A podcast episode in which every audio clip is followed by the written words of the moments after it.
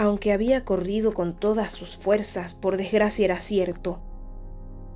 Los vidrios ya estaban hechos trizas. Varios metros más allá, el grupo de pequeños vándalos se dispersaba entre risitas burlonas. Tener rota la ventana del frente era lo único que le faltaba a la vieja casa para perder del todo su dignidad.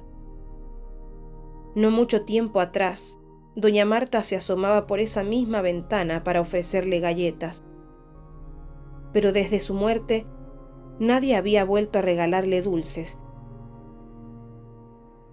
Casi a diario, la niña rondaba la casa abandonada, con la secreta esperanza de que la anciana le sonriera a través del vidrio, como siempre.